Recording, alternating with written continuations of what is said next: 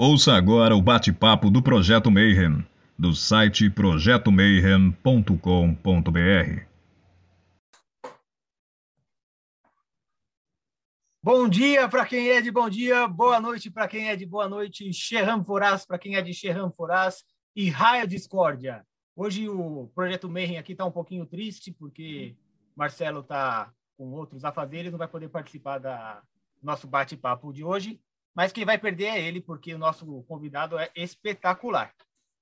Antes de falar quem é que está chegando, aquelas diquinhas para a gente usar a bolha ao nosso favor, curte, compartilha, se inscreve no canal, assina o catarse.me barra TDC, o mortesubita.net. Vamos falar cada uma dessas coisas aí que você precisa assinar, conhecer e participar para fazer parte aqui do nosso grupo. Primeiro, não estamos mais sozinhos, aliás, eu nunca estive sozinho aqui. Mas primeiro, o Rodrigo, se apresenta aí, Rodrigo. Salve, pessoal. Agora a gente tomou conta do boteco e nós vamos zoar o plantão aqui do Marcelo. Vamos lá. Do direto dos mundos enoquianos, Ulisses. Fala, galera. Hoje o projeto Mayhem está nas sombras aqui. Foi tomado pela morte súbita e pelo enoquiano.com.br. E por falar em enoquiano, com um temperinho de Aginomoto, Robson Belli. Ohayou gozaimasu para quem está aqui comigo no Japão. Konbawa para quem está no Brasil. Vamos lá, pessoal. Hoje, sem o Del Débio, a gente vai aprontar um monte aqui e vamos falar sobre orixás, mas não antes da Jéssica também estar tá se apresentando. Olá, queridos, boa noite. Eu sou a Jéssica do Espelho Circe e estou louca para saber do Roberto aí o que ele vai trazer para a gente de legal e saber tudo sobre o lançamento do livro, né? É isso aí. Hoje o nosso convidado. Mas também é... temos que apresentar o Rodrigo, meu xará. É isso que eu ia falar. Não é a nossa primeira vez que ele aparece, já é da casa, o Roberto Machado, é escritor, pesquisador, tem mais de 20 anos de batuque aí. E, mais recentemente, está sendo autor do Orixás do Mundo. Boa noite, Roberto. Boa noite, boa noite a todos. Prazer. Batuqueiro, um bandista e quimbandeiro, né? Também faz parte aqui da nossa egrégora aqui do Rio Grande. É. Roberto, antes de você começar a falar do, do projeto tal, seria legal dar uma palhinha, mesmo que você já tenha falado antes, para explicar para a galera que caiu aqui nesse vídeo o que, que é o batuque, o que, que é, é igual um banda, é a mesma coisa? Assim, ó, o batuque por definição, tá? É, por definição, não vou dizer. O batuque o que, que é? É uma religião de matriz africana, uma religião de tradição africana. Ela independe da existência da Umbanda, ela independe da existência do Candomblé. O Candomblé, basicamente, ele é muito... Ele, ele é uma religião nascida ali em Salvador, se espalhou para o Brasil, e a mídia aportou muito, muito, e o Candomblé acabou se expandindo, se tornando muito famoso, essa parte essa parte do candomblé. E outras religiões que nasceram ao redor dessa, dessa denominação, de uma religião de tradição africana, ou de matriz africana, o batuque é uma delas. Existem outras, Barbassueira, existe os Xangôs de Pernambuco, existem muitas religiões menores, tá? e o batuque é a religião aqui do Rio Grande do Sul, é a herança do negro escravo do, que aportou na, no Rio Grande aqui, pelos idos anos de 1700, pelos idos anos de 1800. Então, isso, o batuque é uma religião de tradição africana, independente de todas as outras. E, e Nós conta temos... a sua história, como é que você chegou no batuque? Cara, eu nasci, nasci católico, acho que uma grande maioria de uma família católica mesmo, bem tradicional. Nós íamos à missa todos os domingos, né? Uh, isso era de praxe, que com o tempo, com o tempo eu fui, me tornei praticante, me crismei, segui todas toda essa linha essa linha cristã. Na adolescência, a gente brincava um pouco com magia, fomos conhecendo um pouco Goécia, fomos estudando naquilo que dava, nos livros que a gente conseguia achar nos sebos aqui, né? Porque como aquilo ali não era muito, como não, existia internet, literalmente, a gente tinha que cavocar, tinha que procurar, tinha, nós tinha que catar esses livros, qualquer coisinha, o manuscrito que nós conseguíamos, nós conseguia juntar. Uh, a vida passou um pouco, ali pelos meus 18, 19 anos, né? A informática foi chegando, nós começamos a abrir, eu com um amigo meu abrimos as empresas de informática. Começamos a vender computador. Uh, os negócios começaram bem, depois eles deram uma caída feia, né? E, eu tinha uma tia, eu tenho uma tia, minha madrinha, que ela que ela participava, que ela ia muito jogar búzios, né? Eu, eu perguntei, olha, por que, que tu vai lá? Entende? Olha, lá eu tento ver o futuro, né? Ela me ajuda, ela me ajuda, ela me auxilia e, eu, e ela me faz trabalhos para que eu possa ter algumas melhores. E claro, como nós estava mal, nossos negócios não estavam muito bem e a gente sempre quer mais, mais, mais, né? Eu fui lá fazer uma consulta, ou seja, eu fui como um cliente, né? É... Parei na frente de uma, de uma senhora ruiva, né? bem, bem ruiva ali, e ela começou, ela jogou, olha, vocês estão com problemas, isso aqui, os caminhos de vocês estão fechados, e jogou e começou a fazer os bus. Olha, o ideal é que você faça uma limpeza no ambiente, nisso tudo. Aí tu já começa a ficar assim, opa, deve ter alguma coisa errada, né? Então, eu paguei ela, ela foi, fez limpeza, pronto. Ah, deu um... melhorou, melhorou. Nós tivemos uma melhora lá nos negócios, né? Mas ali, como o pessoal sempre fala, né? Ou a gente entra operador ou a gente entra por amor, né? Eu basicamente nem sabia que eu estava entrando. Mas como tu não sabia? Eu era um cliente, entende? Eu não, não tinha muito contato com essa, com, com, essa religião. Eu não tinha... Eu só ouvi falar do candomblé muito pouco, assim como referência. O batuque, então, era uma novidade para mim. Durante um trabalho, ela fez um ritual, né? É, só que eu basicamente não sabia. Né? Eu fui lá para melhorar meus negócios, né? Ela matou dois pombos na minha cabeça, né? Ela fez um feitiço ali, olha. Aquilo ali mais tarde eu vim entender que foi minha entrada na religião, não sabia. Depois daquilo ali, nossos negócios começaram a degringolar de vez, começaram a piorar. Né? E nisso eu fui adentrando, eu fui conhecendo cada vez mais. E aquilo ali, e essa foi minha porta de entrada, ou seja, eu comecei a, a viver, a conviver e aprender a cada dia onde é que, que meio é esse, porque aquilo ali acabou virando um ciclo ali, ou seja, nós fazíamos um trabalho e eu ia lá, passava, ajudava ela e fui aprendendo aos poucos ali. As coisas começaram a dar uma piorada nas empresas, né? E, e eu acabei me envolvendo cada vez mais. E, e, ali foi minha porta de entrada. Daí eu participei e comecei a adentrar aquela nova caminhada da minha vida que se chamava batuque. Naquela época eu não entendia bem o que, que era o batuque. Né? O batuque é isso que eu disse, era, é a nossa religião, é a religião nascida aqui no Rio Grande do Sul. Ela tem aspectos, ela tem caminhos próprios, ela tem, é, é, é ela tem uma ritualística própria dela. Ela independe, são ritualísticas que não existem, são ritualísticas similares às outras religiões de tradição, mas ritualísticas muito locais. Né?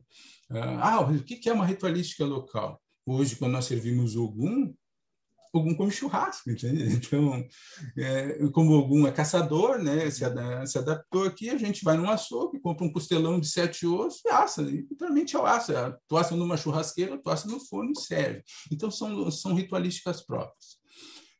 Na religião do Batuque, nós cultuamos 12 orixás, né, que se desdobram em vários outros, né?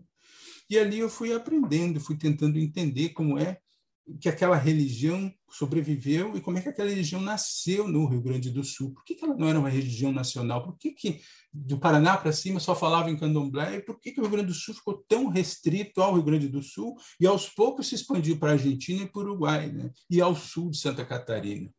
É, e eu fui me inteirando, e ali essa foi minha entrada na, na religião do Batuque. E você falou que tem 12, 12 orixás no Batuque. É, são os mesmos orixás cultuados no candomblé, na Umbanda, ou são diferentes? São os mesmos orixás, né? São, são os Exu Bará, né? Exu aqui a gente conhece, a gente chama como Bará, provavelmente um, a gente tirou do nome Elegbara, né? que é o Exu para o Vudum, né? Ogum Yansan Xangô, né? Odé e Otim, nós não temos Oxóssi, nós cultuamos Odé, os caçadores. Odé é, é, é, uma adaptação nossa, que é uma adaptação gaúcha. Odé significa caçador, mas para o gaúcho em si, Odé é um orixá, é um orixá único. Otim seria companheira de Odé, né? Obá, Chapanã, Ossan, Oxum, Iemanjá e Oxalá. Esses 12 orixás. Eles podem se desdobrar em outros, né? que são caminhos, passagens, qualidades, e assim vai até tu chegar ao teu orixá pessoal, entendeu? E isso daí já no, jogo de búzios nós vamos jogando, ou seja, cada pessoa tem um orixá com seu nome, é, nós conseguimos chegar ao, ao orixá pessoal de cada um durante essa, esse desenvolvimento todo que tu passa. Né? O Batuque é uma religião o batuque em si é o principal ritual dessa religião. É a festa, é a comemoração, é um encerramento, né? É a reunião de, é, de todas as, as famílias que vêm prestigiar aquele momento sagrado. Tá? Uma ritualística que começa sete a oito dias antes, né? com a sacralização de animais. Tá? E, e essa família, a tua família de orixás, passa aquela semana inteira trabalhando e muitos aspectos próprios. Né? O batuque, nós utilizamos cinemas. Todo o batuque, basicamente, nós não utilizamos atabaque. O atabaque é algo muito novo aqui no Rio Grande do Sul. Os nossos, os nossos sons são feitos de tambores, tambores de latão e pelo de, com pelo de... Com pelo, né? É mesmo, com pelo de cabrito ou de bode. Né? E isso... E ao som dos agês, entendeu? Então é assim que se passa aquela semana inteira trabalhando e cultuando os orixás. Rodrigo? É, você, é, quando você se apresentou, você falou de uma outra tradição também. Você entrou em outras tradições? Como que é? Quais são as semelhanças, as diferenças? Uma coisa interessante dessa parte do, do batuque, o batuque é independente, é uma religião única, né? Mas as casas no Rio Grande do Sul, né, a gente não pode esquecer que o Rio Grande do Sul é o estado com maior número de afro de afroadeptos, é entende? Proporcionalmente, proporcionalmente, ou seja, uh, em torno de 1,4 a 1,5, segundo o censo de 2010, por cento da população do Rio Grande do Sul se declarou de uh, relacionados a alguma tradição africana. O que levou o Rio Grande do Sul a ganhar um livro chamado Cavalo de Santo, né, com as fotografias das religiões de tradição afro-gaúchas. Né? O Rio Grande do Sul é o estado com o maior número de, de de adeptos de tradição africana, o terceiro maior estado com número de umbandista e o maior estado com número de quimbandeiro. Tá? Essas três religiões, para muitas casas de batuque, elas se, elas se complementam. Então, sempre que vocês forem numa casa de batuque, é muito, comum vocês encontrarem a umbanda e encontrarem uma quimbanda. Uma quimbanda, uma quimbanda nossa, né? ela é muitas casas todas as sextas-feiras fazem toque em homenagem aos Exus, né? e alternam normalmente com os toques de umbanda, ou seja, se nessa sexta nós tocamos para os Exus, na outra sexta será dada a outra religião, será dada para os caboclos e os pretos velhos, né? a umbanda em si. É muito comum, inclusive no Brasil inteiro, a reunião dessas três religiões. Tá? Isso provavelmente se deu por causa de um fato na, na década de 40, onde a Umbanda começou a se afirmar como religião, existe uma, existe uma coisa. Uh, as pessoas humildes não têm condições de pagar um pai de santo muitas vezes para tirar os seus problemas. E a Umbanda te oferecia a mesma coisa de uma maneira gratuita. Então, alguns estudos mostram que naquela época os pais de santo sentiram um baque né? e começaram a, a, a, a adentrar a Umbanda porque muitas umbandas elas nasciam nos próprios terreiros de batuca, nos próprios terreiros de candomblé. E eles começaram a ver que cultuando aquelas entidades, aquele pessoal que procurava ajuda da Umbanda começava a retornar para, seus, para suas casas. E isso acabou trazendo muito, muito, muito, muita Umbanda para dentro das dos terreiros de tradição africana. Então é muito comum no Brasil inteiro, não digo só do Batuque, tu encontrar as três religiões dentro. E como tu está adentrando uma casa, né, é, o Pai de Santo normalmente tu precisa, como é uma família, tu acaba participando daquele, daquela junção, daquele mundo ali. Então tu acaba fazendo teus rituais na Umbanda, tu acaba entrando até atingir um cacicado, tu acaba eh, servindo, incorporando os preto velho, fazendo atendimento da assistência. A, a Umbanda daqui é muito similar às Umbanda, é o que a gente chama de Umbanda pé no chão, basicamente. Elas são muito similares entre si no Brasil. Essa é uma Umbanda mais tradicional de terreiro, né? E os Exus também entraram, depois, com o passar do tempo, né, naquela saída junto dos cultos de Umbanda, acabaram tendo a linha própria. Né? Claro que hoje bem estudado, a gente sabe isso e aquilo, mas a gente tem que olhar um pouco isso localmente, como é que isso aconteceu. Mas aqui em Banda, os Exus acabaram tendo um culto próprio no Rio Grande e acabaram fazendo. Hoje há casas somente de quimbanda, há casas de umbanda normal, no Brasil todo, e há casas de batuque. E há, a grande maioria professa as três religiões num único lugar. É, mais raramente também nós podemos encontrar, mais raramente, podemos encontrar uma casas que professem quatro religiões com candomblé junto, e eu já conviver numa casa que o cara professava cinco religiões, juntamente com a santeria cubana.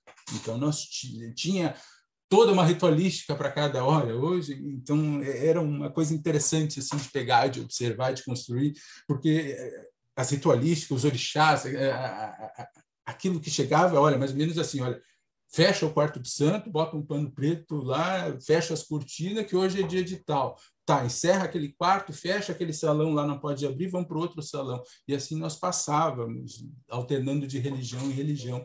Só que para o povo em si, é tudo uma religião só. É tudo é, é muito difícil.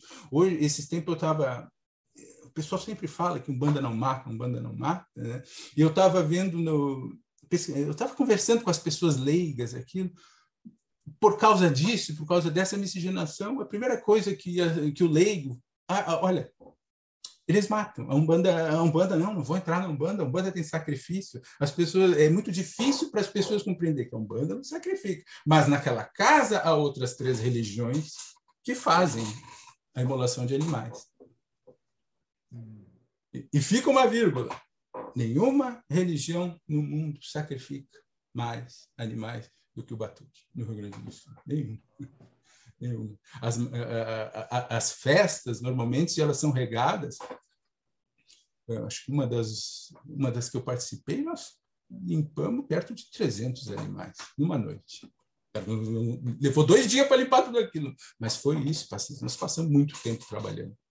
Isso faz ser um culto caro também, né, para manter tudo isso de animal.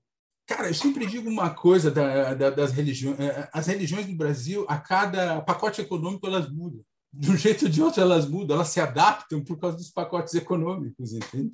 E tu consegue ver nessa caminhada religiosa como, como, como o dinheiro influencia no culto. Aquilo que antes não era parte do culto, ou por causa do começou a se tornar obrigatório. E aqueles que participavam, que entenderam, olha, o Pai Santo disse, a partir de hoje é obrigatório. Os filhos acabaram levando para os seus descendentes uma obrigatoriedade, entende?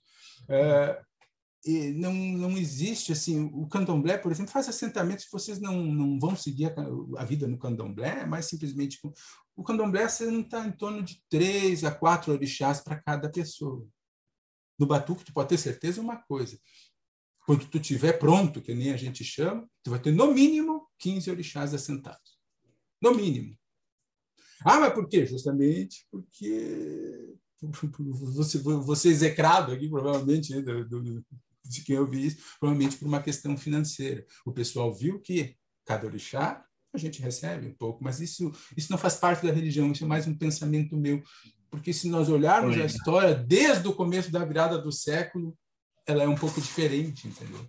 Ela é um pouco diferente. É, é, ela foi é, o batuque em si foi mudando, ou seja, assim como todas as religiões vão mudando, elas vão adquirindo novas características conforme o período em que, ela, em que elas existem. Né?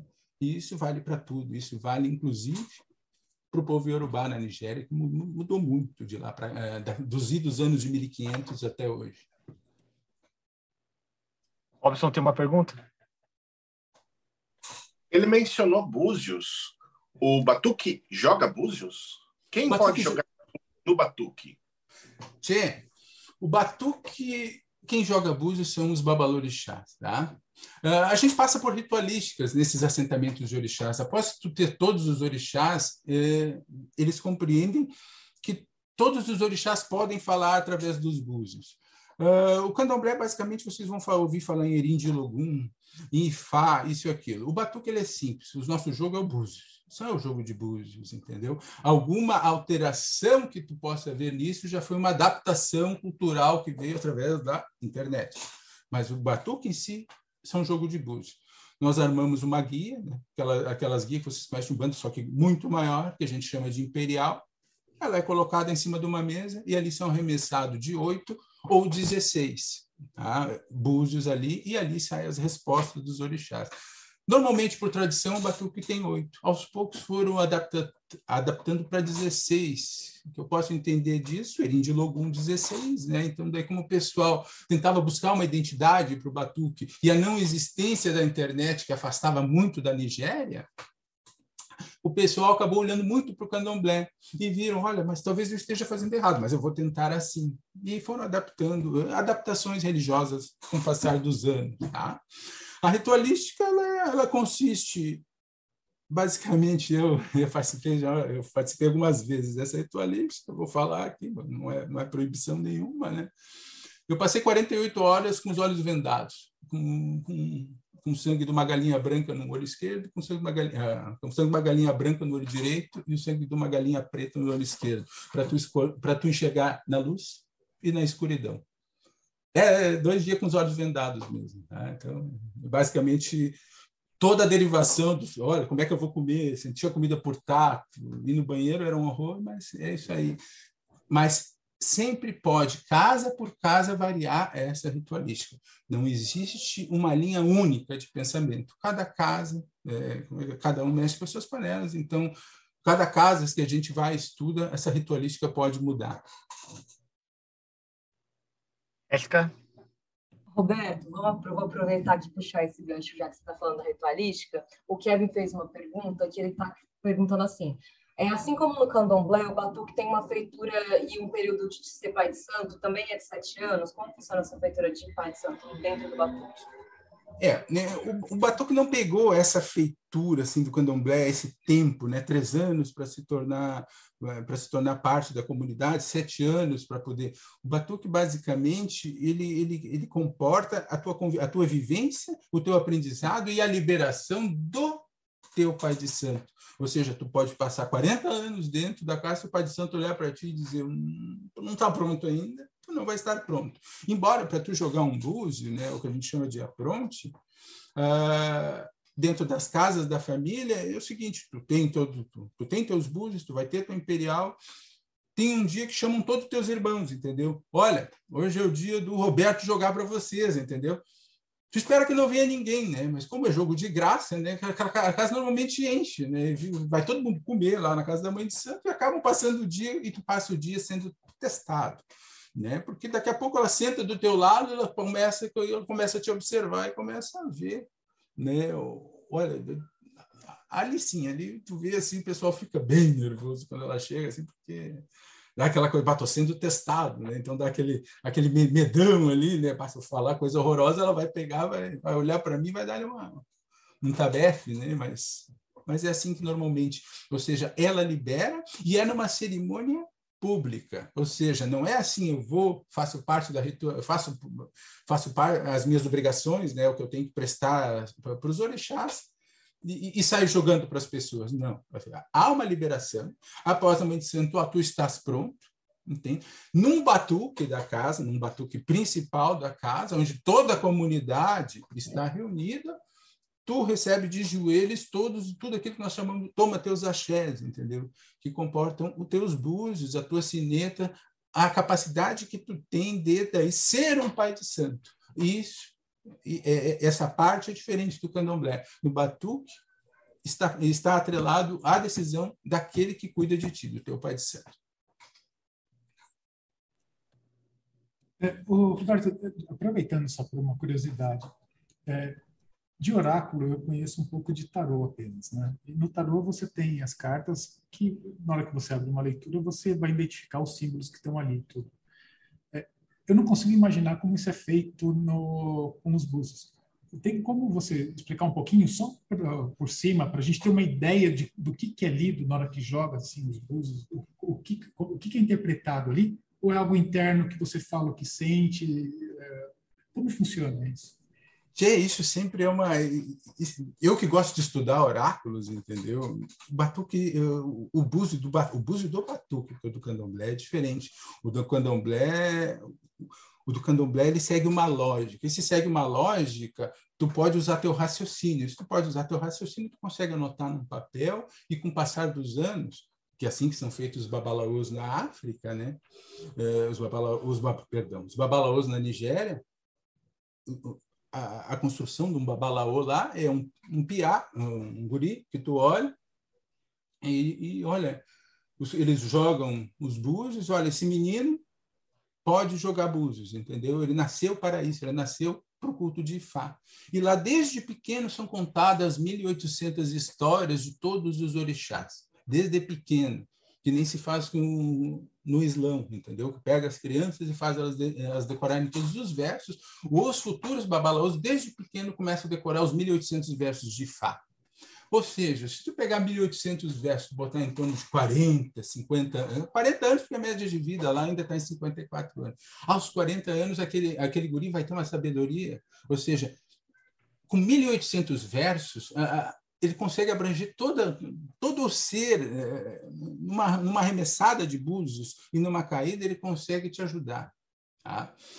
No batuque, naquela o arremesso dos búzios, ele te dá uma noção.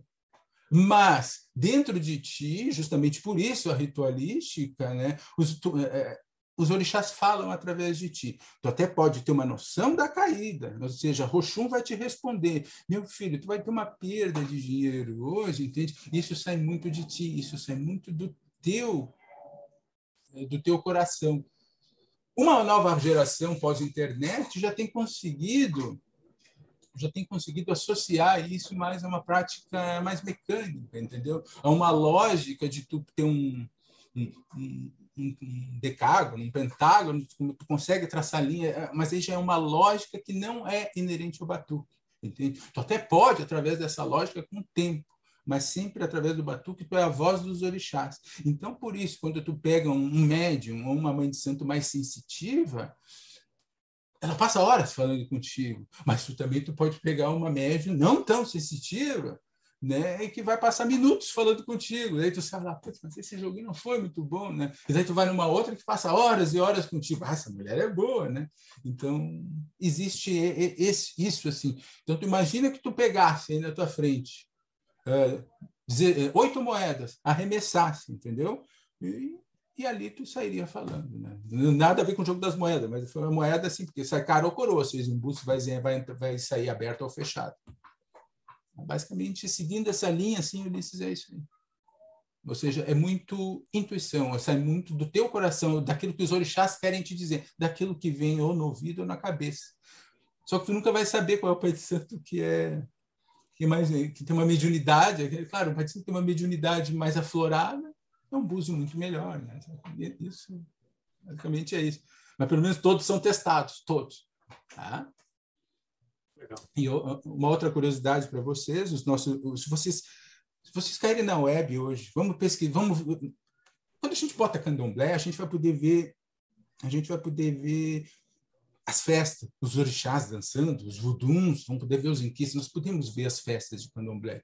Toquem na web aí, festa de batuque. Vocês vão ver as festas, os batuques. Os batuques são lotados, entendeu? Mas, mas olha, assim, é lotado porque se tu cai, tu não se machuca, porque tu fica em pé de tanta gente que tem dentro do salão, entendeu? Tu vai andando no, no embalo. Tá?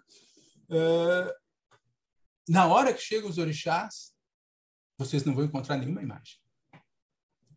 Daqui do Rio Grande do Sul, vocês não encontram nenhuma imagem. Teve um menino, sem querer, que fez uma dessas, acho que o ano passado.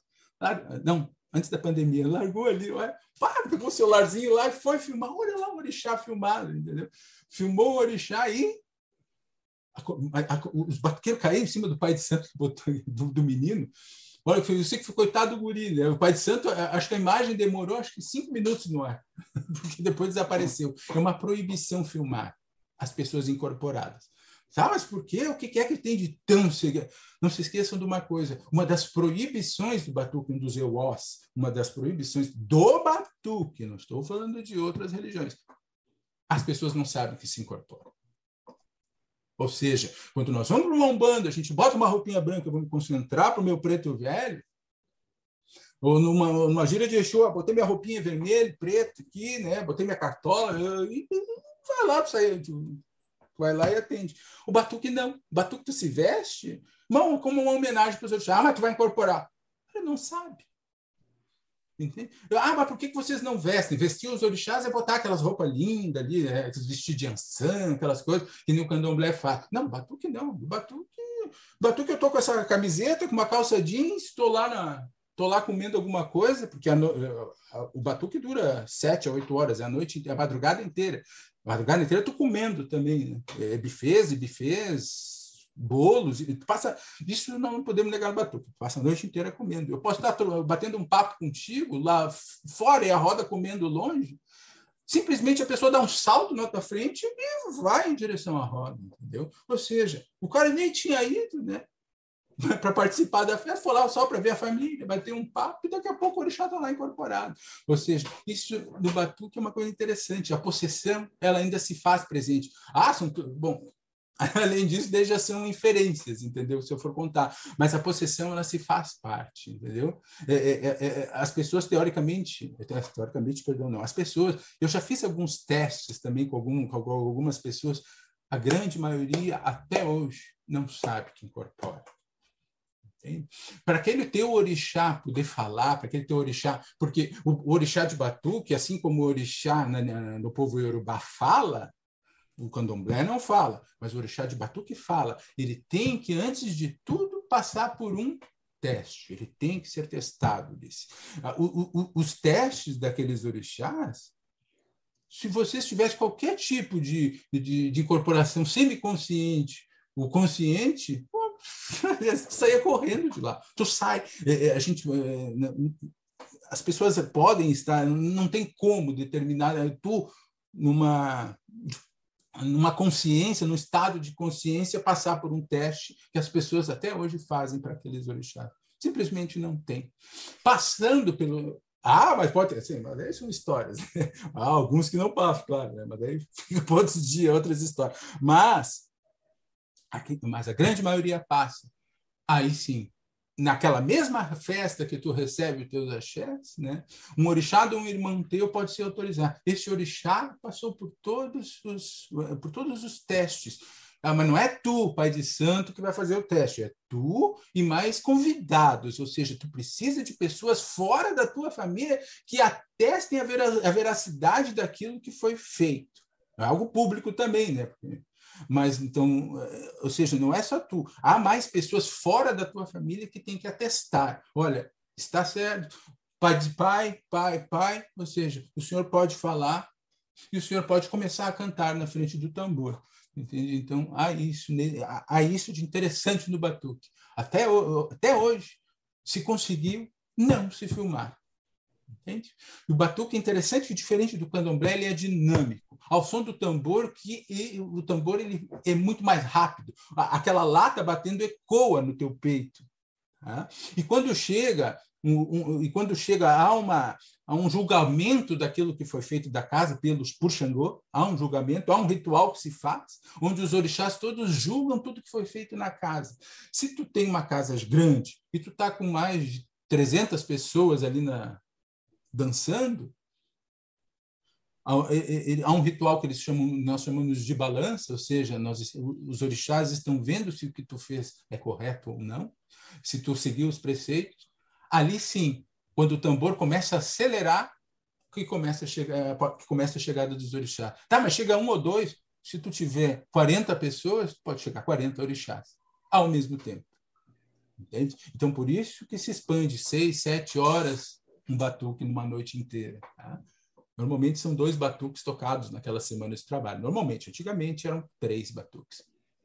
Então, isso existe, isso ainda existe, isso é bonito de ver para quem não vê, por causa dessa dinâmica. Né? No candomblé se para o candomblé, se recolhe as pessoas, se leva lá para os fundos, para as camarinhas, se veste eles, para o roncó, se veste, e eles saem cada um dançando. Aqui não. Aqui tu está ou conversando comigo, ou tu tá lá no meio vestido dançando, ou tu tá numa ritualística e simplesmente aquela pessoa dá um grito, um salto e vai embora dançando. E fica até, ah, e fica até o final depois, entendeu? Fica cinco horas incorporado, quatro horas. É, orixás não dá consulta. Né? Não é assim, olha, paizinho, eu estou com um problema, né? Não, o orixá não vai falar disso. Ele vem, te dá um abraço, te dá o axé dele, né? E, e é isso aí. Ou pode fazer um discurso lá de mas não, não, não, eles não vêm para isso. Tá? Berta, tenho algumas perguntas para te fazer. Uma é sobre os rituais do Batuque, então, você falou que eles costumam ser bem grandes. Ele é aberto ao público ou essa galera toda são os próprios filhos da casa? É uma. E a segunda é sobre essas provas é, que são feitas, porque na Umbanda, por exemplo, é feito um ponto riscado, né? Tem outras tradições, na Kimbanda às vezes é uma coisa mais física, que é feita na pessoa para testar essas possessões, essas incorporações. Como que funciona isso no Batuque? Qual é a primeira, Jéssica? É... Se é aberto para o público, se é uma coisa que você pode visitar, ah, sim. Ah, não. As, as, ou se é as, filhos de santo mesmo. As ritualísticas basicamente não são abertas ao, ao público em geral, entendeu? Claro, se tu está aprendendo, olha, gostaria de entrar para sua casa. Não, olha, meu filho, então venha e conheça, participe dos rituais da casa, entendeu? Pode participar, daí ah, o cara não faz parte da religião, pode participar ali do, da matança? Pode, pode ser, ele vai ficar lá no cantinho dele, quieto ali, olhando, observando como é que se processa toda aquela ritualística. Né? Depois ele vai ver o quanto o pessoal trabalha, porque aqueles animais todos têm que ser lavados, tem que ser limpo, aquilo que a casa não vai consumir naquela semana tem que ser doado, tudo tem que ser separado. É, não, não, não, ou seja, há toda uma ciência ali, há toda uma. É, não é simplesmente, ó, matou, pega, vai embora. Não, há um, há um trabalho grande a ser feito depois. E, e, as pessoas, e digamos, ah, vou lá assistir e vou lá embora. Não, é porque é um, a pessoa está conhecendo a casa, quer participar, não é aberto ao público. O batuque é. Tá? O batuque é, é, as pessoas convidam as casas, ou seja, eu convido o Tiago, o Tiago pode chegar ali com ônibus, e isso é normal. Ah, como chegar com ônibus? O Tiago tem 40 filhos de santo, né? Daqui a pouco os 40 filhos de santo mais os, os cônjuges querem vir. Então chega um ônibus. Não é, não é raro chegarem dois, três ônibus num batuque ficar assim, nós vamos trabalhar essa noite inteira, entendeu? E descarrega aquelas pessoas e tu tem que ter comida para todos, porque se tu não tem comida, a tua casa não é, ela não é de bom axé, entendeu? Tu tem que ter comida para todo esse povo, entendeu? O batuque sim as pessoas podem chegar e observar, né? É, embora, né, tu não precisa, é, é porque no batuque não há nada assim que te, além da beleza que ele é, não há nada assim que possa chocar as pessoas, entendeu?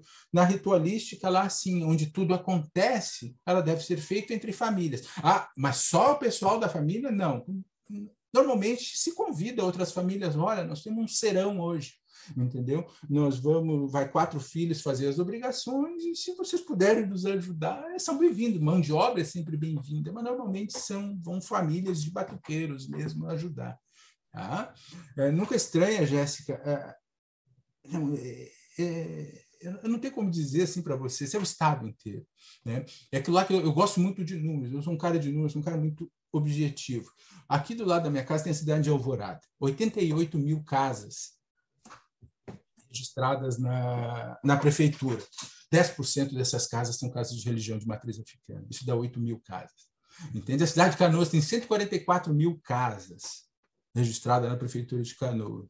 Algo em torno de 8% são casas registradas de matriz africana. É capaz do Rio Grande do Sul tem em torno de 70 a 80 mil casas.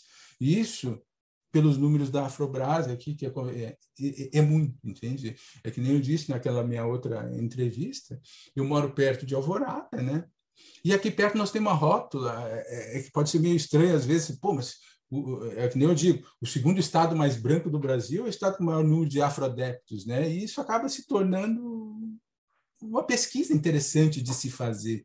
Eu moro perto do, eu moro perto aqui do que a gente chama de rótula, da rótula do Exu, Há uma estátua para o povo da rua ali. E as festas que ocorrem ali dia 2 de novembro, vocês, quem, quem não conhece isso, isso aqui, entende? Tu não consegue chegar perto de tanta gente. E há a incorporação de todo aquele povo que está lá. Há uma estátua para o povo de rua, para os quimbandeiros aqui. Há festas municipais para, para, para os quimbandeiros. Há festas grandes, se, a hora que vocês podem, botem ali, festa de Iemanjá em Tramandaí, Rio Grande do Sul, e na praia de Cidreira, na praia de Cidreira, simplesmente, tu não entra. Tu não entra porque é tanto ônibus que tu tem que estacionar teu carro a, 20, a 10 quilômetros, mais ou menos, e ir caminhando pela beira da praia, porque aquilo lá é tomado de ônibus que vem do estado inteiro para um único lugar, porque nós temos uma estátua de Iemanjá de 6 metros de altura aqui, 6 metros de altura. Então tu olha aqui, meu Deus, essa gente aqui sim. E tu não chega, é tanta gente que tem. Semana passada inauguraram uma rótula à cabeça de Xangô, um busto para o pai Xangô, no meio de uma rótula. Para eh, eh, cá, isso se torna normal. As nossas festas aqui em Porto Alegre, dia 8 de dezembro, é outro lugar que tu não chega perto de tanta gente. Tem que estacionar teu carro e ir caminhando. Porque toda a orla do, da Praia de Ipanema, que é tomada de famílias dançando, cantando. A, a, estátua de Oxum que nós temos aqui é impossível chegar perto. Então, são, é, é, é interessante como aspecto cultural do povo, entende? É que nem eu digo, o batuque é um aspecto cultural do nosso povo, faz parte da cultura do Rio Grandense hoje em dia. Cabe a nós entender isso, entendeu? E, e explicar para as pessoas que o batuque é uma religião única, independente das outras.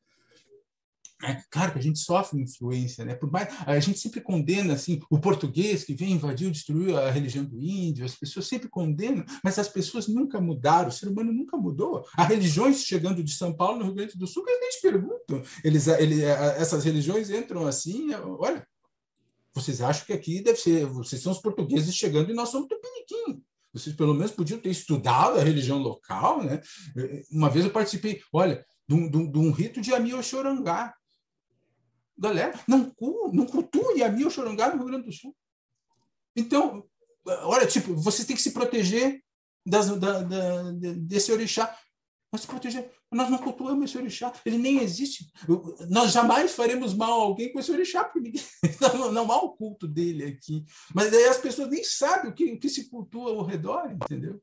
As pessoas nem entendem, porque as casas de batuque tradicional, você vê a quantidade de guardiões, vai desde anjos, né? Anjos, anjos mesmo, é isso mesmo que vocês entenderam, né? estátuas, bom, não vou entrar assim, mas desde anjos, né? e assim vai uma caminhada. E, e, é, espiritualmente, uma casa de batuque bem firme, para tu para tu para tu arrebentar no feitiço é muito difícil é muito difícil tu tem tu tem que ter uma arte manha muito boa né e me perguntaram se era uma religião de feiticeiros uh, basicamente eu entendo por feitiço tudo aquilo que tu faz, que tu oferenda, que tu peça pelo bem ou pelo mal, para uma pessoa é um feitiço, né? Então, eu, tava, eu vou dizer para vocês uma coisa simples: tem um feitiço para a pessoa perder a carteira.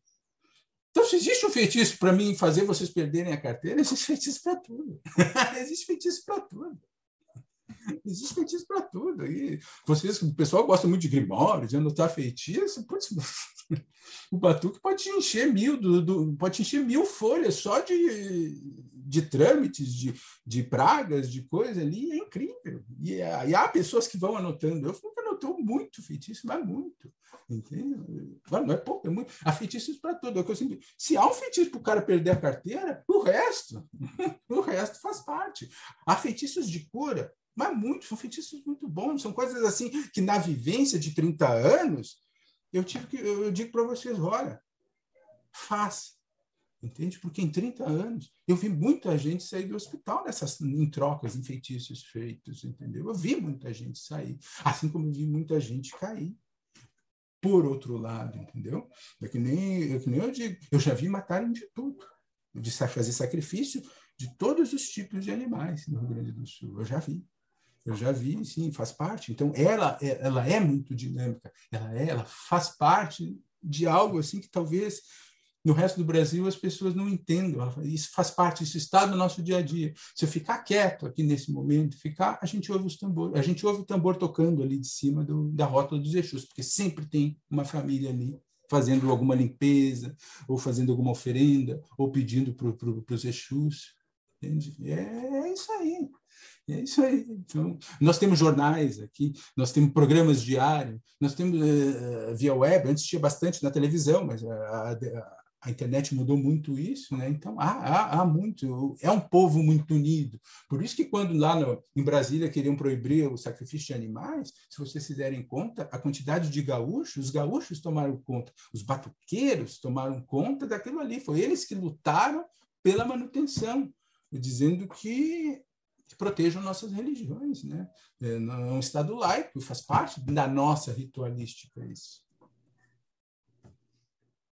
Faltou a segunda pergunta que eu estou super curioso também, que é a relação do, dos testes do orixá.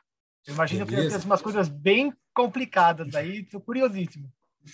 É, eu vou te falar assim de um, de um, eu vou te falar assim de um jeito de um jeito mais pesquisador mesmo, entendeu? Porque eu não posso falar ele assim muito de um jeito religioso, tá? Não, não, porque daí eu estaria entrando muito eu estaria entrando muito num, num terreno um pouco perigoso ali. Né? Mas vou te falar de um jeito muito do pesquisador. Tiago, tu acreditaria em mim se tu soubesse, tu acreditaria na minha entidade se tu soubesse que eu não receberia ela?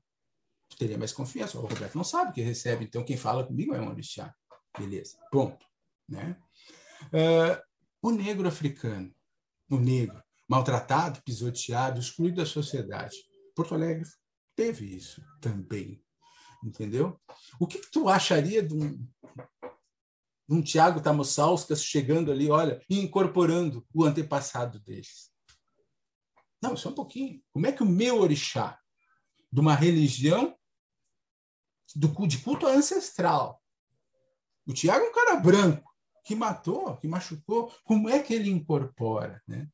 É, é, entende? Ele está mentindo, entendeu? Tá, o que, que nós vamos fazer?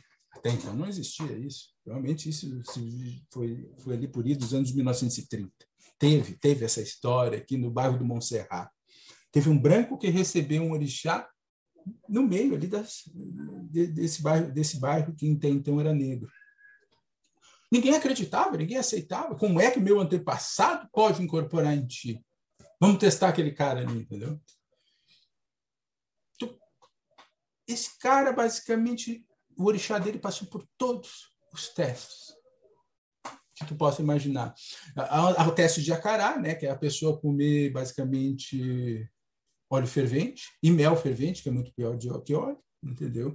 Há, há teste, há, isso nas histórias, né? Hoje já se tirou um pouco isso, porque se teu orixá não está afim, tu imagina, né? Coitada da criatura ali sai com uma perfuração estomacal, né? Então, mas ele passou, ele passou. Ele comeu rato, comeu barato, vivo, entende? É, é, ou seja, eles testaram aquele orixá de todos os jeitos. Mas era bem numa época em que a mediunidade era muito era muito forte, entendeu? Era uma época que a espiritualidade é, foi se mostrar muito, então houve muito isso. Então os testes hoje de orixás, entende? Uh, o, mais, uh, assim, o, que eu posso te dizer, nós servimos 12 orixás, comidas, entendeu? Para as 12 orixás. Então nós servimos prato para esses orixás. Pai, por favor, coma todas essas comidas, entendeu? Ah, mas uma tu come, duas tu come, três tu come, quatro tu come. Comer doze comidas e depois ir para um tambor dançar uma dança que nós chamamos de alujá, onde o tambor está super acelerado e o, e o orixá pula. Mas pula, pula, pula, pula. Muito. Entendeu? Já é um teste, já é um teste que. Mas cada casa é cada casa, tá? Normalmente os testes seguem essa linha mais branda hoje. Ah, mas, mas houve testes mesmo, deram para comer assim que vocês possam imaginar. Há muitas lendas, há, muitos, há muitas histórias ah, a, a, respeito disso mesmo. Imaginem alguma coisa aí, provavelmente já deva ter sido dado. Tá? Caco de vidro, essas coisas assim que caboclos comiam antigamente, segue, a mesmo, segue o mesmo pensamento. Mas isso é feito até hoje. Oi? Tem de comer fezes? Pô, tá, tá fazendo maldade comigo, né? Claro! sim, sim. Mas isso aí já cai muito do lado da maldade, entendeu? Porque é uma lenda que teve um orixá que pegou e olhou. Morrerás no mesmo lugar daquilo que me destes para comer. Entendeu? E, e, o cara, por mais que o cara foi um jeito que o cara, né? Que o pai de santo foi, entendeu? Então, se tu não tem confiança naquilo que tu faz, para que tu faz isso? Entendeu? Então, ou seja, e o orixá fez. O senhor pode falar, meu pai, morrerás no mesmo lugar daquilo que me deste para comer. Então, é, basicamente. Então, a gente sempre tem que cuidar o sagrado, entendeu? Tu até pode fazer. Tem épocas assim, mas, mas o, o, ser humano evolui, as entidades acabam acompanhando isso. Então, é um pouco perigoso isso, porque e há outros caminhos, a espiritualidade, basicamente, a gente não pode brincar muito, né? a gente não sabe. Né? Então, histórias de Batuque é muito, né? muitas. É, você falou de histórias dos orixás e eu fiquei com uma dúvida. E eu queria já dar um gancho para você falar do seu livro, Os Orixás do Mundo. Que a, a, pergunta é a seguinte: são duas, na verdade. A primeira é a seguinte: você comentou que o pessoal lá na África aprende as histórias do Ifá, que são as histórias dos orixás, que, que é a base da leitura do, do oráculo, né? Essas histórias, elas são as mesmas histórias que você que a gente encontra no, no seu livro? Essa é uma pergunta. A segunda pergunta é como surgiu essa, essa ideia de criar esse livro? Então, vamos, vamos passar para uma parte longa, né? Uh, deixa, deixa, deixa, eu te mostrar uma parte, deixa eu compartilhar aqui uma tela. Tá? Vamos falar um pouco de orixá em si. Tá? Uma, uh, uma vez tu me perguntou o que é orixá. Tá? Nós não podemos esquecer de determinar uma coisa. Tá, tá aparecendo o mapa da África, hein? Ah. Tá. Na época da escravidão, Tá? O, a, o, povo de Orixá, ou seja, o culto a Orixá, isso é uma mitologia. Uma mitologia pertence a um, a um pequeno grupo, né? Uma, hoje, hoje, 40 milhões de pessoas, né? é um, um quinto da população da Nigéria, um quinto, um quinto da população da Nigéria. Né? Se vocês olharem aquele mapa, tem um círculozinho preto lá. Tá? Todos os orixás saíram dali daquele, né, quando os orixás vêm da África, né, fica muito vago, né, porque a África lá, pô, pô, tem, nós temos Anubis lá na África, que também é famoso, tem Osíris, tem, né, orixás vêm da África, então, então nós estamos delimitando o espaço, orixás vêm daquele círculo ali, tá?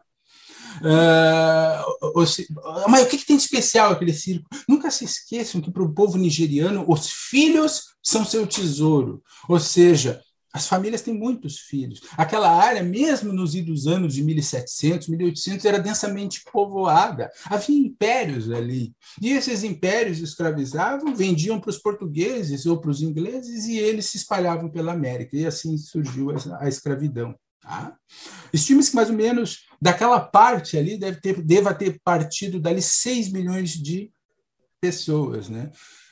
6 é, milhões de pessoas que foram distribuídas nas Américas, da América Central, do Brasil.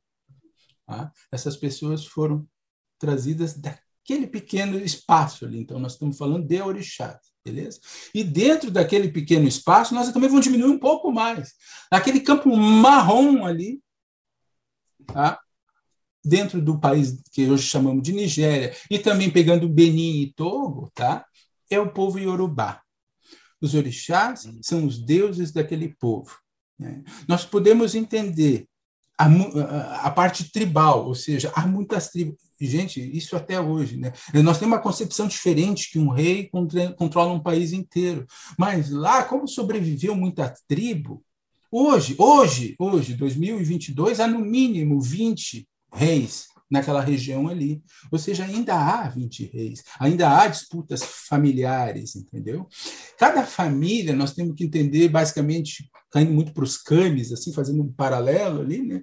É, que, digamos, eu, eu, eu, eu moro lá, eu posso vir a falecer, eu sou enterrado na minha casa, ou no pátio, ou embaixo do, lugar de onde eu dormia, e ali a minha família vai prestar o seu culto. Ou seja, se eu fui bom para minha família, eu vou me tornar um orixá, vou me tornar um ancestral. E aquela minha família vai me cultuar como um ancestral e vai me tornar divino.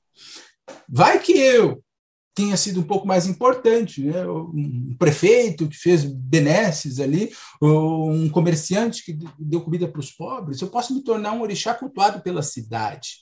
Ou seja, a, a, aquela, todas as famílias, além de cultuarem os seus antepassados, possam vir a me cultuar.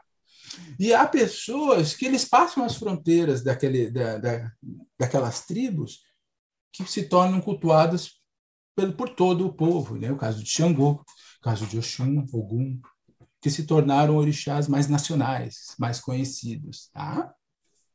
Então, nós delimitamos naquele espaço ali muitas tribos. Né? Ou seja, hoje, quando. Por que, que eu quis fazer isso? Porque orixá vem da África, vem. Mas não imagina que a África só tem um orixá. Entende? Nós vimos daquele pedacinho ali.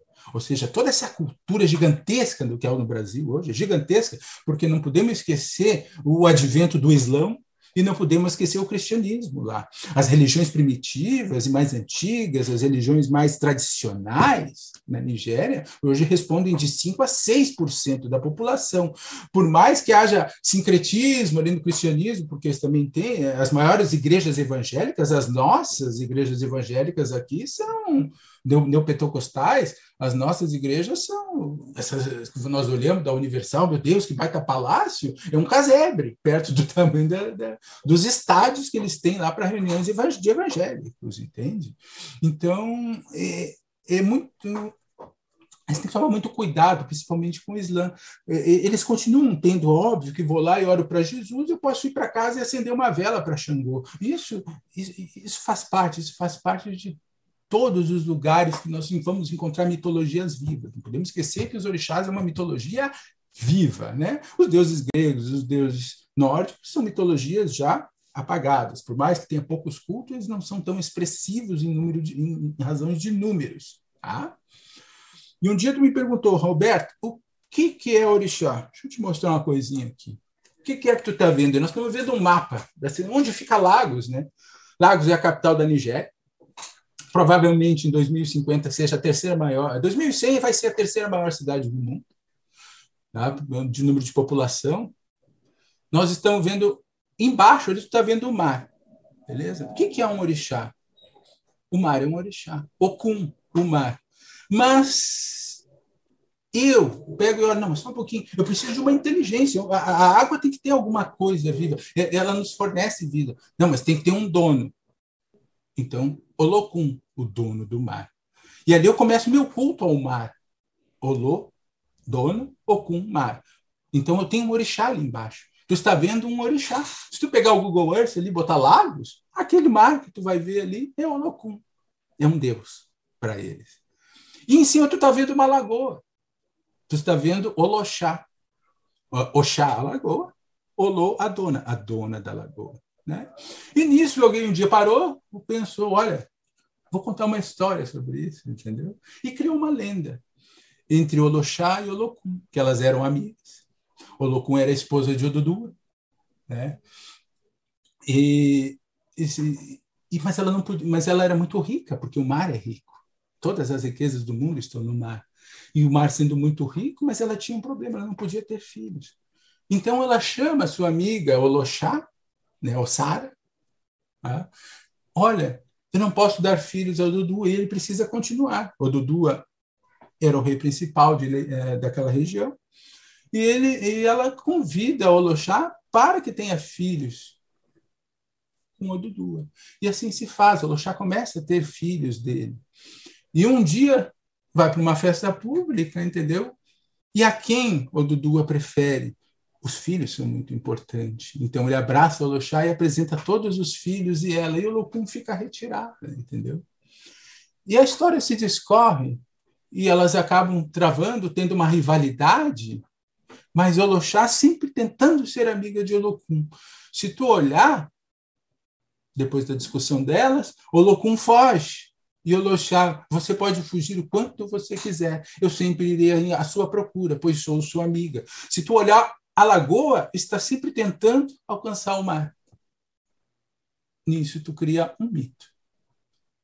Entende? Simplesmente numa imagem de mapa, ou seja, te contém um mito que está no livro, te mostrando o mapa. O que é um orixá? Está aí. Vou te mostrar mais dois orixás. Se tu olhar, Oba River e ali embaixo Oxum River. Então, o que, que são os orixás? Para o índio, né? Eu vou chamar de índio, para o índio tribal. Antigamente ele olhava, a minha vida veio, a, o rio é nossa vida, então ele é nossa mãe. Então aí tu está vendo o rio Oxum e o rio Obá, ou seja, tu está vendo dois orixás. Então, isso são os orixás no começo. É a natureza que cerca. É o raio, o trovão, a chuva, entende? É a planta. Eu, eu, é, é, é o animal, é, são tudo, é tudo aquilo que cerca, é toda a natureza que cerca o ser humano e que ajuda ele a viver. E isso é no mundo todo. sempre foi através das tribos, entendeu? O bonito de tu ter uma mitologia viva dessas é que tu consegue inferir sobre outras mitologias mais tradicionais. Quais mitologias mais tradicionais? Nós conhecemos todo o panteão de deuses gregos. Mas e antes deles, o que, que era, entendeu? Será que não eram pequenos povos que cada um cultuava um Deus? E alguém um dia resolveu reunir tudo? E, e, e olha, tá, mas eu cultuo Deus tal. Então tá, mas se tu me ajudar, tu pode continuar cultuando teu Deus, entendeu? Ah, mas onde é que a gente pode ver isso? Nós podemos ver na mitologia judaica, entendeu? O, o Javé, eh, eh, Javé, Javé, quando a tribo de Judá cultuava Javé, ou seja, ela foi a tribo que, que sobreviveu. Ela acabou destruindo todos os deuses das outras onze tribos. Entende? A gente sempre vê o embate de Javé e Baal, a gente sempre vê o embate de Javé e Astarte, e Javé saiu vitorioso, mesmo sobre o olhar de El, que era o deus principal. Então, nós podemos ver, e hoje a gente observa, não acha que isso não quase não aconteceu lá. Na, no povo iorubá, basicamente são três religiões assim que a gente é, são três religiões primárias, né? O culto ao orixá, o ifismo, o ifaísmo, que são religiões diferentes, tá? E existe uma terceira religião que é o culto ao Egungun, tá? Ou seja, o ifaísmo começou a se formar e a tentar acabar com o culto de orixá, né? Mas a modernidade, a internet, aquela união das pessoas conseguiu, as pessoas de orixá acabaram sobrevivendo e continuando seu culto familiar uma família de Obá, do orixá Obá, continua cultuando o orixá Obá. E só ela como orixá. Ou seja, Obá cuida dos pés, cuida da cabeça, Obá tem o seu próprio oráculo, assim como cada orixá lá tem seu próprio oráculo. Então, vocês imaginam, para quem gosta de oráculos, isso é uma terra de oráculos, porque cada tribo, cada pedacinho das cidades grandes, cada bairro, há um oráculo diferente. Tá? E aqui, só para finalizar essa, essa partezinha aqui, o que, que é um orixá? Uh, Tiago, se tu olhar isso, isso é a delta do rio Níger. Né? Essa é a delta do rio Níger, tá, tá, é a delta do rio Níger. Né? Uh, mas o rio Níger antigamente se chamava Oiá. Né? Uh, e eles entendem Oiá quando, quando a gente fala na palavra Yansan. Tá?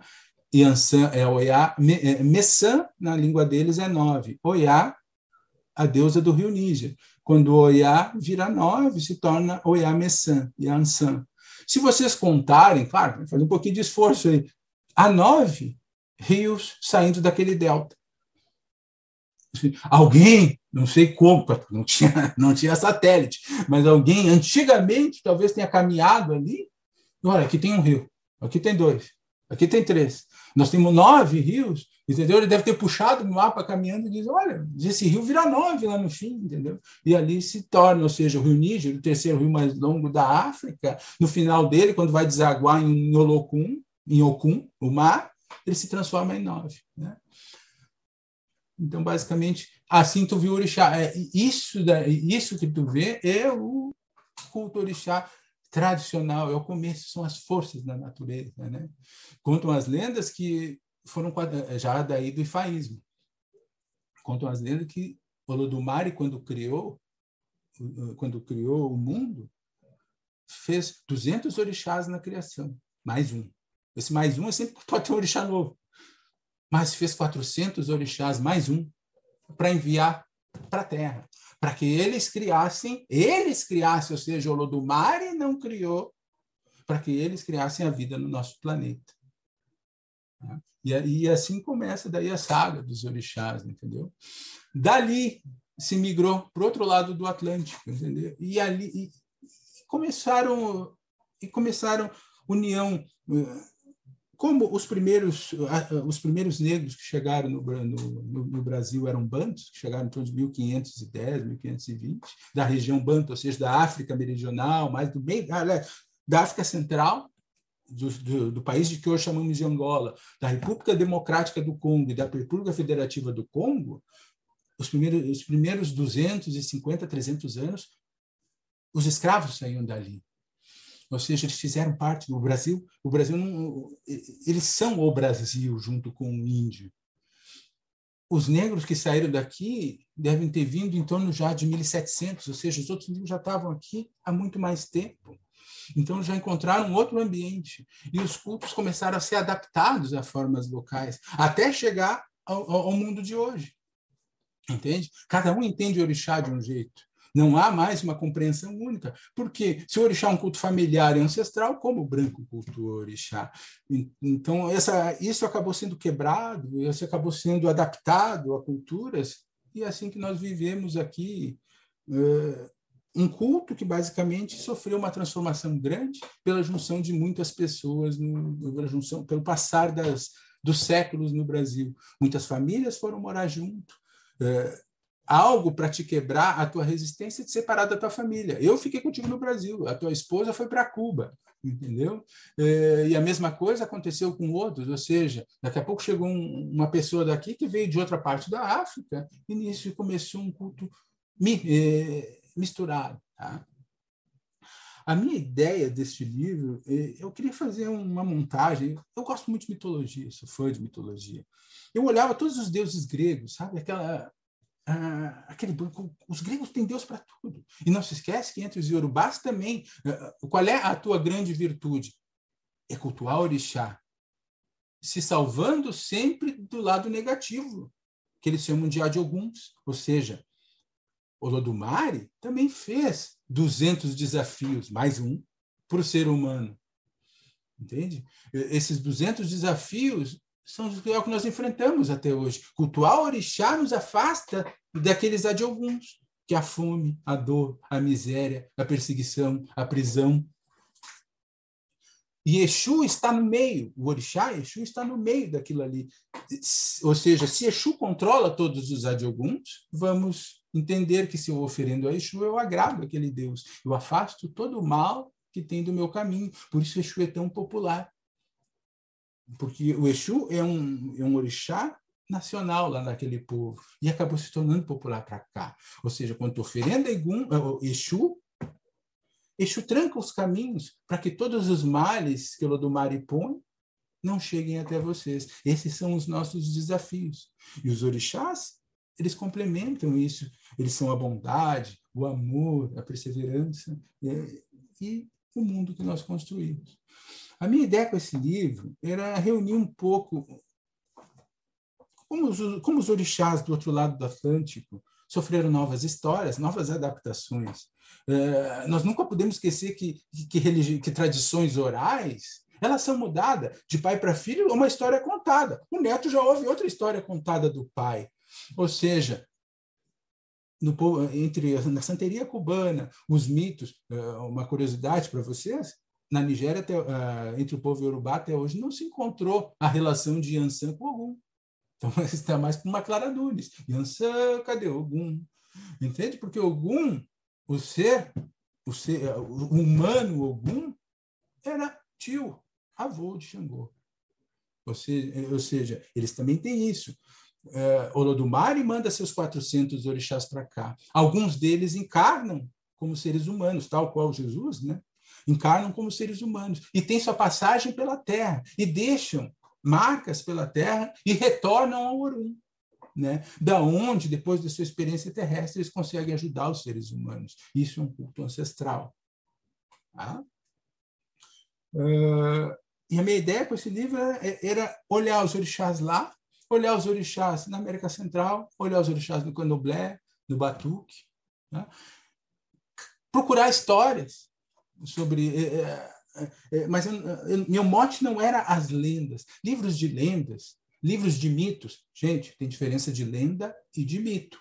Tá? Nunca se esqueçam isso. O mito é uma história impossível de acontecer, onde um ser humano, um humano jamais teve, ou se teve, criou algo impossível para o ser humano. E a lenda há um fundo de verdade, né?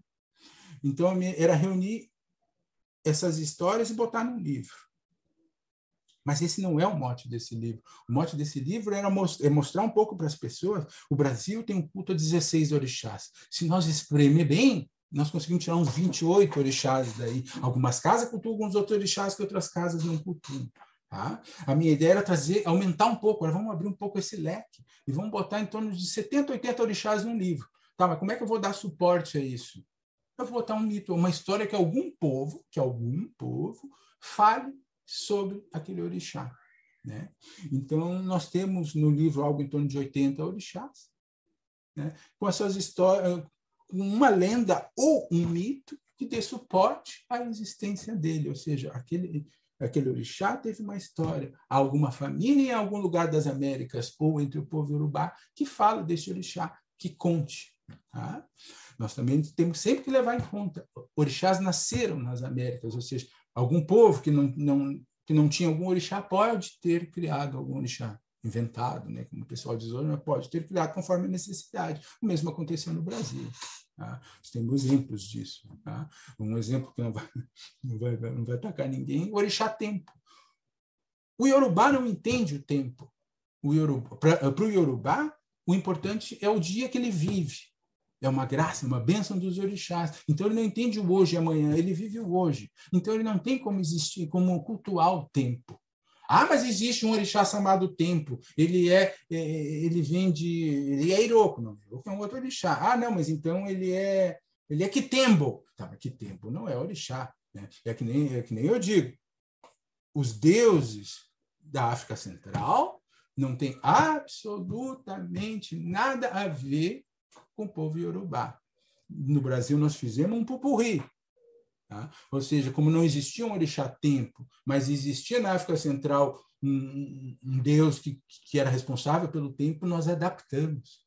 Está nascendo um orixá, que se chama tempo. Daqui a pouco começam a aparecer ritualísticas, entende? E vão aparecer casas que cultuam esse orixá. Tá? Uma coisa interessante dessa cultura, como é muitas tribos, como são muitas tribos, não há uma linha única de pensamento, entende? Ou seja, nesta tribo o mar é masculino. Na outra tribo, o mar é feminino. E na outra tribo, o mar é andrógeno, ou seja, tem os dois sexos. Então isso pode, isso acontece, não existe um único pensamento entre os orixás. E esse livro, com esse livro eu quero é aumentar, porque muitos de nós não conhecem a Ian. Ah, mas de onde saiu esse orixá? Que loucura é essa? A Ian, a Ian é o orixá do tambor. Entende? Há três, uma, a Ian é uma árvore sagrada para o povo iorubá. E daquela árvore se fazem tambores. Entende? Então acredita-se que, que há um Deus que viva naquela árvore. E é dele e é dele a capacidade de reproduzir sons para nós. Né? No livro vem uma lenda, a lenda da. Ah, lenda. Na, no livro vem um mito, um mito da criação do atabaque. Né? Como Xangô, que é o orixá da justiça, da música e da dança, né? Criou aquilo que nós conhecemos como atabaque. Né? Nós temos orixás como Ayelalá. Alice em Ayelalá é uma lenda. Né? É uma lenda de uma moça que sofreu, sofreu uma injustiça cometida por uma tribo. Tá? E quando ela foi sacrificada para que se cumprisse aquele crime que não fora ela que fez, né? a tribo se arrependeu né? E se elevou ela à, à, condição de orixá, começaram a cultuar e a fazer pedidos de justiça. É, é, as respostas de Aelalá para aquele povo, para aquela tribo de Idial, é tão forte que, ela, que esse orixá chegou a ser cogitado a ser colocado no sistema judiciário daquele povo, isso modernamente. Ou seja, as pessoas têm tanto medo de Aelalá, caso, caso vocês sejam roubados, vocês vão até o sacerdócio de Aelalá. Olha, me roubaram determinadas coisas. Aqueles sacerdotes fazem uma oferenda, espalham para o povo lá, olha, o cara que roubou isso vai ser morto. Entendeu? A deusa vai atrás dele. 78 a 80% dos casos são resolvidos. Simplesmente. Não é, eu não estou falando 10%. Eu estou falando de 70%, 80%. Ou seja, o povo tem. Eu te roubei. Ah, eu vou morrer. entendeu? Toma de volta tua coisa. Eu fui sem querer, eu levei, mas vou te devolver, entendeu?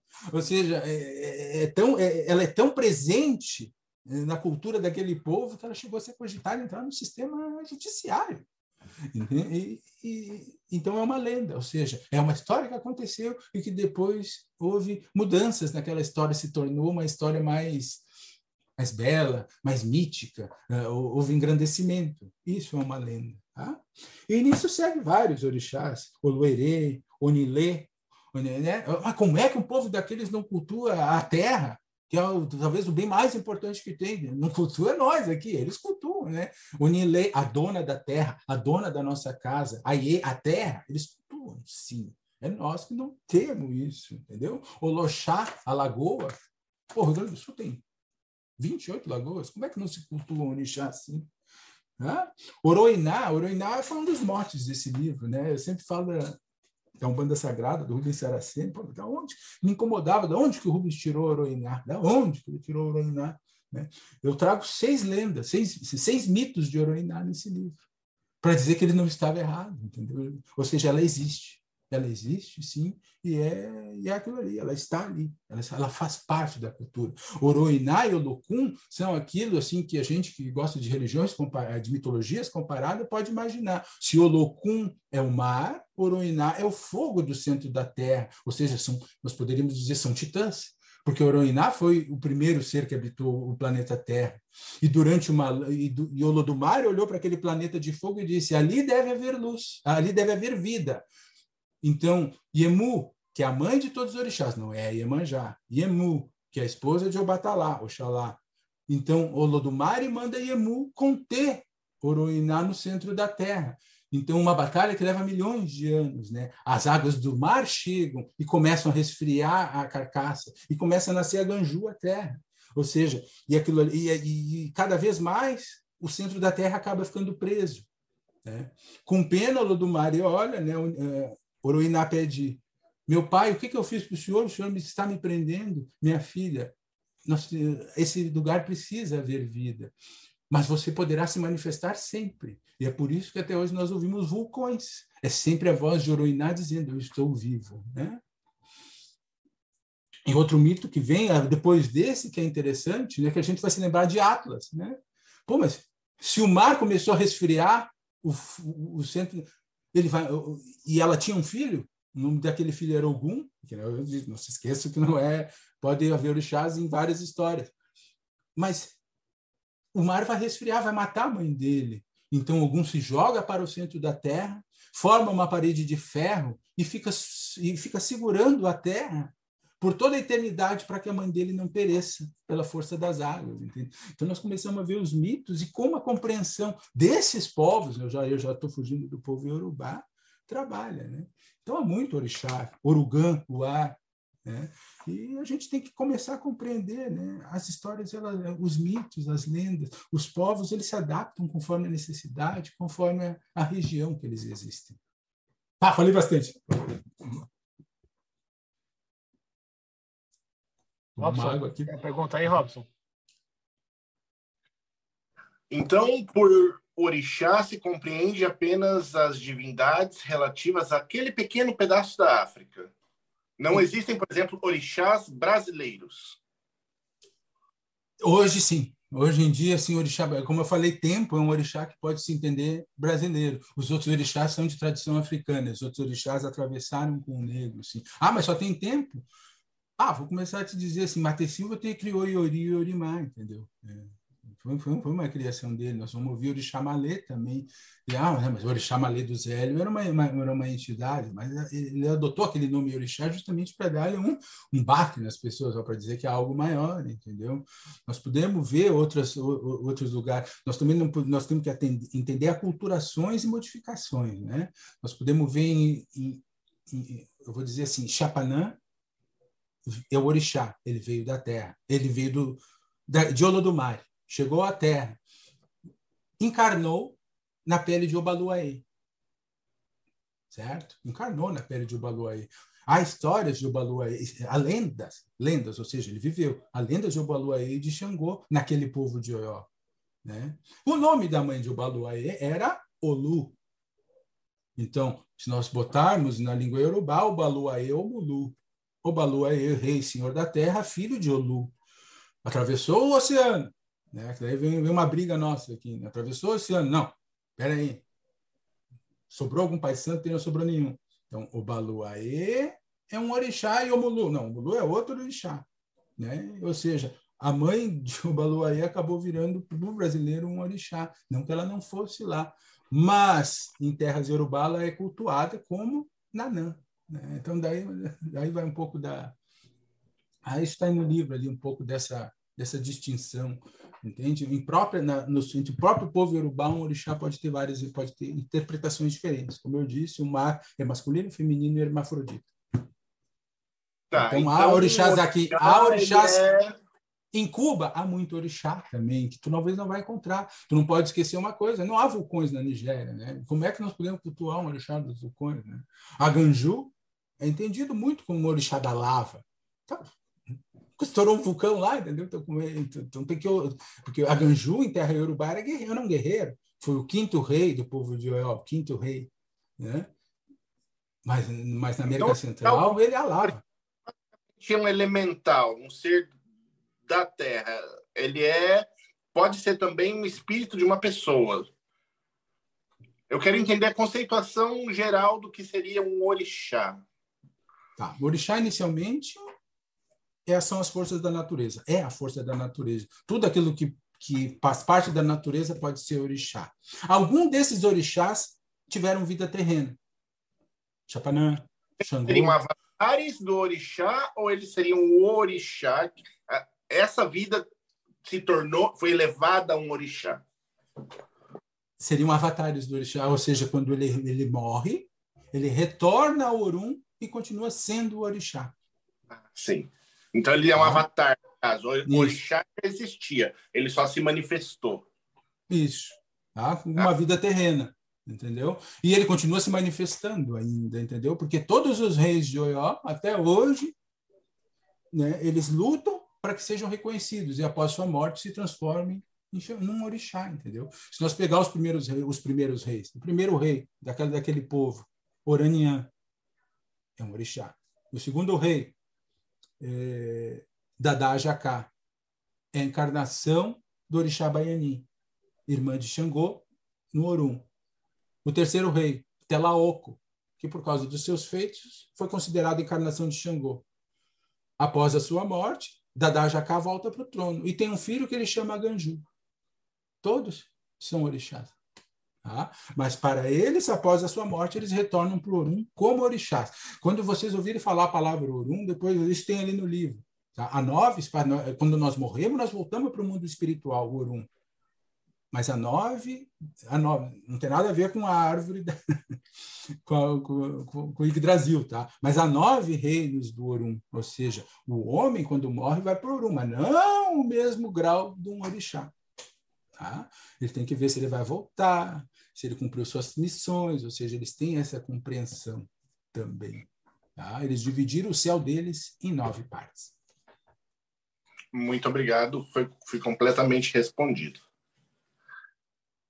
Ah, mas, mas só, uma, só, só, só um adendo, Robson, tá? Deste lado do Atlântico, né, o que eu vejo hoje, as pessoas jamais as pessoas jamais aceitam um conceito, entendeu? O caboclo que me cuida, as pessoas não aceitam. O caboclo que me cuida foi um ancestral meu. Se aquele caboclo encarnar, posso eu ser do outro lado o caboclo da vida dele.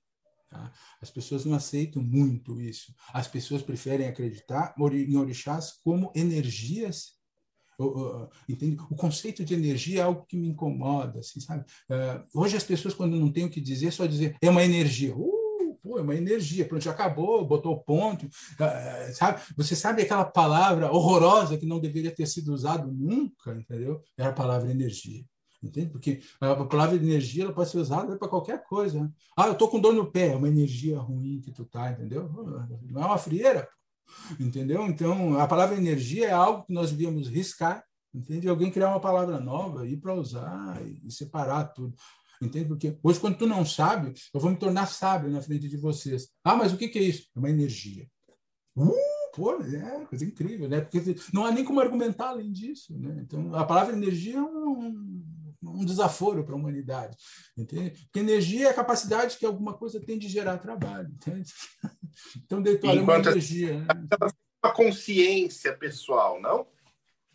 É, e, hoje, basicamente, as pessoas têm isso. Então, as pessoas têm dito muito que o orixá é energia, que ele não aceita que o meu, que meu Deus né, ele possa ter tido uma vida terrena, eu não aceito esse tipo de coisa. Então, as pessoas. Então, há muitas interpretações e a gente tem que respeitar hoje cada visão de cada pessoa, entendeu? Então, por isso que isso se torna, por isso que é bom sempre pegar lá do Yorubá. O que, que é orixá? Originalmente era isso. Está aí nas Américas. As Américas, a gente é mais ou menos o que cada um quiser. É o que cada um quiser hoje, né? o Estado é laico, então é o que cada um quiser. Se tu consegue criar algo que várias pessoas te sigam, criou uma religião. Se está dentro de outra religião, criou uma vertente. Ah, assim nós vamos. Muito obrigado. Deixa eu fazer umas perguntinhas aqui do pessoal. É, o Ricardo, não, quem Vinícius. Ele está perguntando se. Ele fala, Roberto, uma dúvida, na nação Cabinda aqui no Batuque, como cultuar sapatá com qualidade de chapanã. Seria esse o caso de um orixá brasileirado, por exemplo? Sim, é um orixá. A sapatá basicamente é um voodoo, né? Isso faz parte do abrasileiramento, ou seja, uh, imagina e há relatos disso, entende? Há se pegar, eh, quem conseguir jornais antigos a respeito da época do final da Inquisição, alguma coisa, vai ver. Há um relato assim que eu nunca me esqueço. Em uma casa foi encontrado uma pessoa que um, um bruxo, entendeu? Que, vive, que veio do porto de Cabinda, uma outra pessoa que veio do porto de Angola, uma outra pessoa que veio uh, do, do, de um porto lá da Nigéria, entendeu? Ou seja, eles eram colocados no mesmo, no mesmo local. O ser humano sempre foi igual em todas as épocas, entende? Daqui a pouco, aquele lá que foi considerado um bruxo viu que se eu agradar o teu Deus, ele tinha que agradar o Deus daqueles quatro que moravam com ele. Ou seja, olha, meu Deus é Chapanã. Ah, mas o meu Deus é Sapatá. A natureza é igual em todos os lugares. Então, o que, que, ele, o que, que ele fez? Então, vamos criar um chapanã sapatá. O que, que teu sapatá come? É é, qual é a oferenda dele é essa? Então, vamos fazer a oferenda para o teu Deus. E nisso, acaba nascendo a religião que a gente entende. Tá? A cabinda, ela tem passar, a cabinda, todas as religiões há subdivisões. Né? Se nós pegar o voodoo haitiano, 21 divisões. Se nós for para a Trinidade, eh, se nós for para o outro lado da fronteira, a República Dominicana, o voodoo haitiano é conhecido as 21 divisões, ou seja, as 21 divisões. Né? Se nós pegarmos o candomblé, existem muitos candomblé, candomblé queto, candomblé angola, candomblé jejimari, o candomblé de caboclo, ou seja, a ritualística é igual, mas os deuses cultuados são diferentes. Se nós pegarmos o batuque, há seis, cinco, há seis divisões. Duas divisões são muito esquecidas. Né? É o que a gente chama Jeje, Jexá, Oió, nós temos Nagô, nós temos também as, a, a Cabinda, e duas nações assim que são mais difíceis de achar, que são os grefês e, a, e os moçambiques. Também há alguns lugarzinhos que ainda aparecem em Moçambique. Né? Então, ou seja, o batuque ele é dividido em mais quatro, cinco ou seis pedaços. Tá? Então, sim, eu, ele, posso dizer que um chapanã sapatá é um orixá brasileiro. Ele é por causa da necessidade que houve de culto. Né? Nós não podemos esquecer, que nem eu disse, nós temos 12 orixás principais que se desdobram. E se nós for pegar o desdobramento disso, nós vamos chegar a um número. Como eu disse, cada um, cada um aqui deve ter um orixá com um nome próprio. Ou seja, uh, nós, é, uma, é uma progressão geométrica muito grande. Nós vamos chegar a uma combinação de mais de mil nomes, a dois, de mais de, mais de mil nomes. Ou seja, né? então são. Isso é um culto local. É. Bom, Roberto, olha, só posso te agradecer essa aula incrível que você está dando para a gente. Eu, antes de passar para o encerramento da galera, só quero ler um testemunho para você que o Ricardo mandou aqui no chat. Ele está trabalhando lá com fazendo hambúrguer no meio da fritura, fazendo fumaça com bacon na chapa, barulheira, e está se recusando a ligar a coifa só para poder ouvir a sua aula direitinho. Então, fica aqui. Obrigado, com certeza ele fala por todos nós que é maravilhoso ouvir você. Robson Belli, Considerações finais. Uma aula maravilhosa sobre orixás, um entendimento maravilhoso sobre o que é a natureza, como ela deve ser cultuada aí. Muito obrigado. E quem quiser também conhecer um pouco mais de entidades e não energias subjetivas, que são os anjos enoquianos, podem procurar a gente também no enoquiano.com.br. Temos um grupo de discussão onde qualquer um pode entrar e todos são bem-vindos para conversar amigavelmente. Uma coisa só do livro, Tiago, é... eu quis fazer um livro que servisse para todos os caminhos. Porque quando tu escreve sobre o batuque, ele serve para o batuqueiro. Quando escreve um livro de candomblé, ele serve para o candomblecista, entendeu? Quando escreve um livro de santeria, ele serve para as regras de Osha, entendeu? E quando escreve um livro sobre os urubás, ele serve para os urubás. Eu quis fazer um livro de eu quis fazer um livro neutro, né? Que assim como que ele servisse, que ele, as pessoas, olha, ah, existe um orixá, existe um orixá dos vulcões, existe. Vou procurar qual é o nome dele. Ah, existe um orixá que que responde pelo ar é Oxalá, mas é Oxalá mesmo, Oxalá respondendo pelo ar é aculturado. Não, existe Orugã, o orixá do ar, entendeu?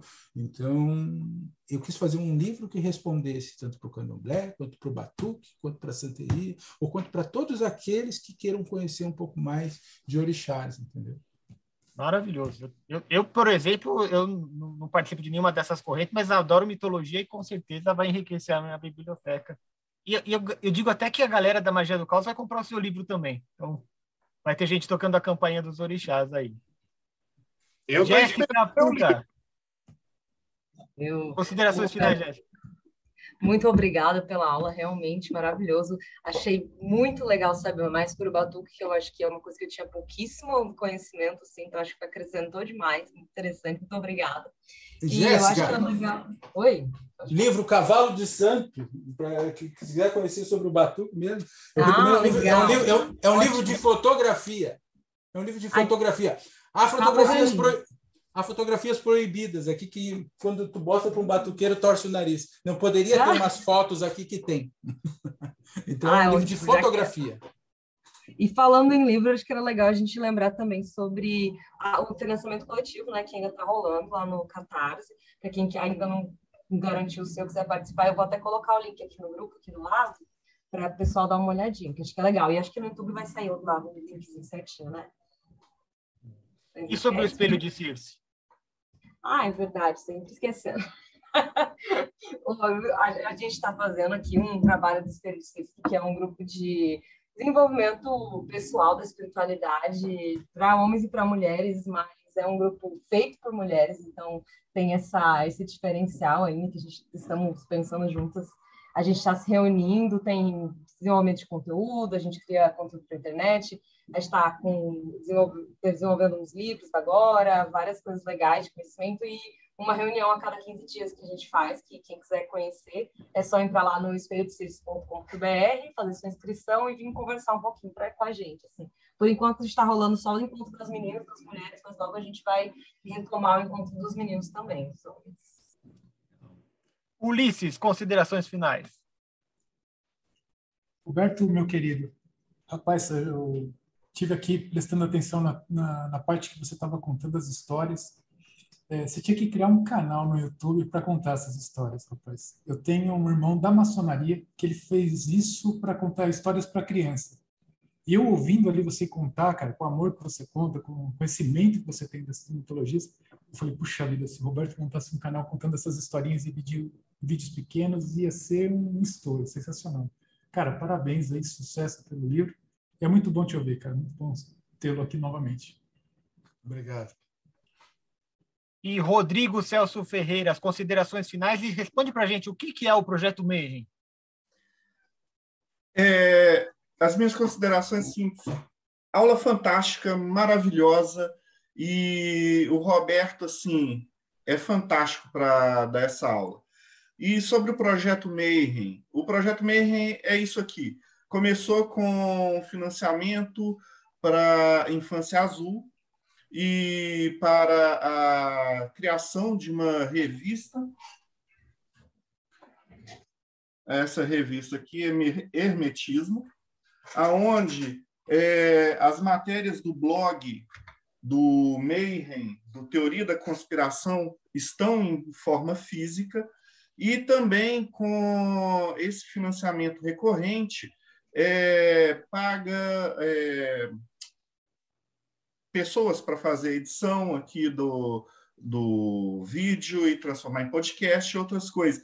E também o Projeto Mayhem são essas pessoas que se reúnem três vezes por semana para essa troca de energia, é, aonde a gente vai assim aprender. A gente está aqui é para aprender, para conversar, para trocar conhecimento, para se divertir depois de um dia inteiro de trabalho, cansado, exausto. A gente chega aqui, senta, reúne. Não Robson, que acabou de acordar, porque está no Japão. e a gente se diverte, porque o assunto que a gente gosta, é, é, são as pessoas que a gente gosta. Esse é o Projeto Mayhem. Quem quiser fazer parte, é, o link vai estar aqui na descrição. E, assim, recomendo demais. Maravilha. Tiago. É, quem quiser apoiar também o mortesúbita.net ou catarse.me barra mortesúbita, pode colar lá que vai ter orixá e outras coisas um pouco mais endiabradas também. Roberto Machado, fala, termina agora dizendo como é que a gente te acha, como é que a gente acompanha o seu trabalho e suas considerações finais também. Cara, muito obrigado. Eu, eu curti, eu curti muito, curti muito fazer o livro, curti muito conhecer vocês, sabe? É, quando eu terminei de escrever esse livro, eu, eu disse, pá, vou enviar um para o Marcelo, vou ver o que foi que acontece, e aconteceu, né? É, me achar, basicamente, é, é no, no, no, Instagram, não tenho canal, não tenho nada, né? Eu passo o dia literalmente trabalhando e, e quando eu tenho um descanso, eu começo a escrever um pouco, tá? É no arroba Robertal Machado, ah, é, vocês podem me, pode me encontrar nesse, nesse Instagram e me escrever, e escrever para mim ali. Ah, eu, basicamente, eu, ainda no meio digital, eu ainda ando me dedicando mais à leitura de livros e, e, a escrever coisas novas. Né? Maravilhoso. Então, mais uma vez agradecer e dar um aviso final para a galera usar a bolha a nosso favor. Curte, compartilha, comenta, mostra para o algoritmo do que você gosta. E a gente se vê no próximo Bate-Papo Mayhem.